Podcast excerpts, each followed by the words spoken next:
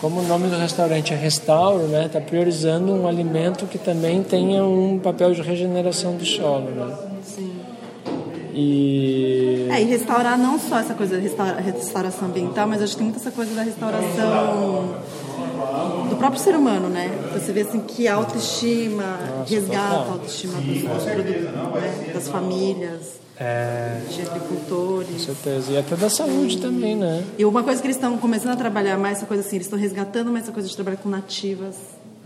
Então, não sei se os chefes de cozinha eles têm esse conhecimento. Eu acho que é importante saber. tá então, começando, o né? SAF, assim, lógico, tem a abóbora orgânica, tal, a mandioca, o milho, só que de repente ele usar, por exemplo, fazer algum prato que vá alvaia, Uhum. sabe? Que é, é uma fruta da Mata Atlântica que quase ninguém conhece, entendeu? E que é super saborosa. É uma das minhas prediletas. Ah, por quero provar, não conheço. chama. Não lembro. Então tem umas coisas assim que é, dá para resgatar essa coisa das nativas, Nossa, isso é super importante. É, que está vinculada ao SAF, que todos os SAF, todos os projetos têm que ter espécies exóticas e nativas da Mata Atlântica.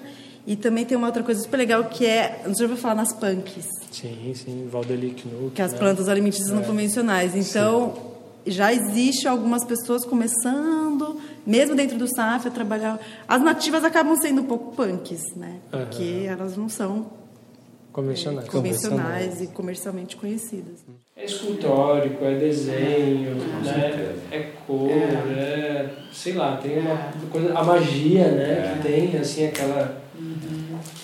E o Que que é trabalha é a intuição, né? Assim, a intuição que é muito e até a gente justamente estava lembrando isso porque eu tô ontem eu estava aqui em cima do material de divulgação do nosso trabalho aqui de educação ambiental. A gente em 2002 criou aqui, teve que criar assim logo e tivemos que bolar esse nome na hora, que saiu o nome Arte na Terra.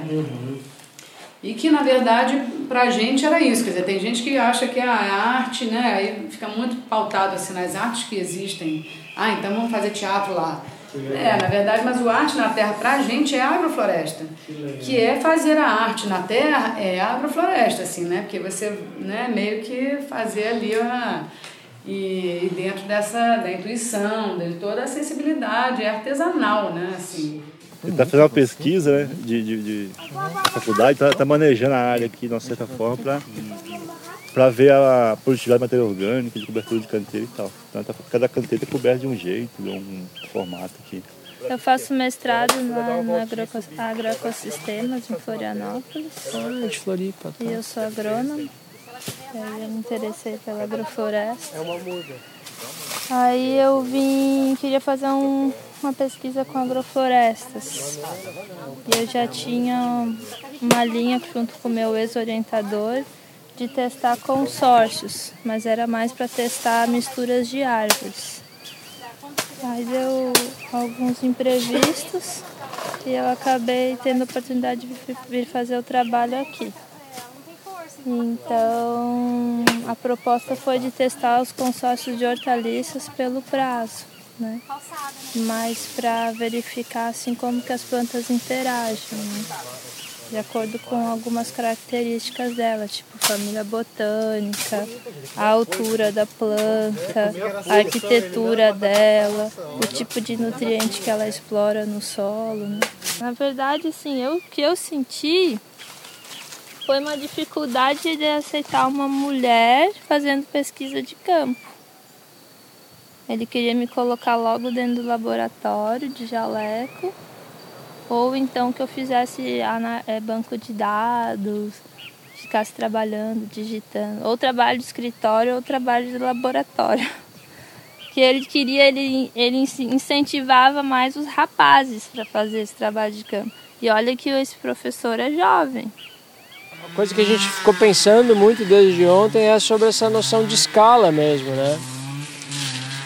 A gente saiu ali de uma coisa que está cultivando um brotinho mínimo, assim, em termos de escala, né?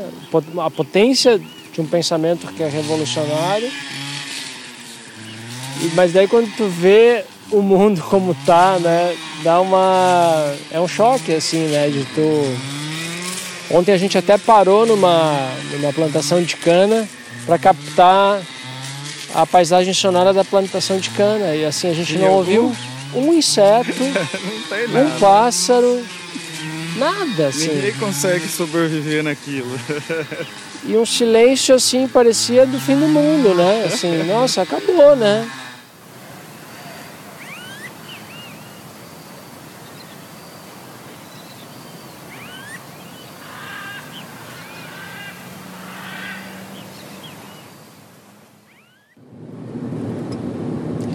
Eu confesso que eu imaginava é, que seria bem silenciosa, mas foi mais do que eu imaginava.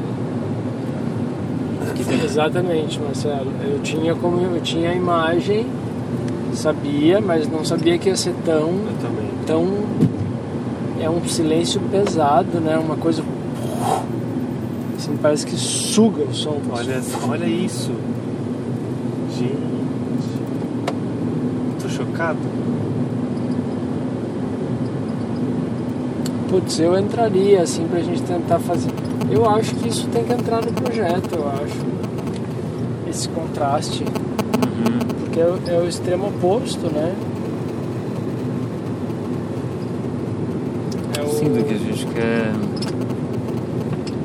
é o, é o que vai. É o que não é mostrado, né? Também tem. Mas é uma dificuldade, né, a gente conseguir transportar essa realidade do silêncio. Não, mas eu acho que é lá, um áudio lá. conceitual, porque vai ficar uma coisa que está rodando. Eu acho que está justamente nessa ausência, não é que a gente vai editar isso, me parece, né? Tu entende? Só é reconhecível enquanto título. Tu dizer assim, Enquanto bom, título, escuta fazenda de caldo de, de cana em São Pedro. E daí não tem nada no som. Não tem. Quer dizer, Tem o som, né? tem o que a gente gravou, entendeu? Sim. Que é um nada.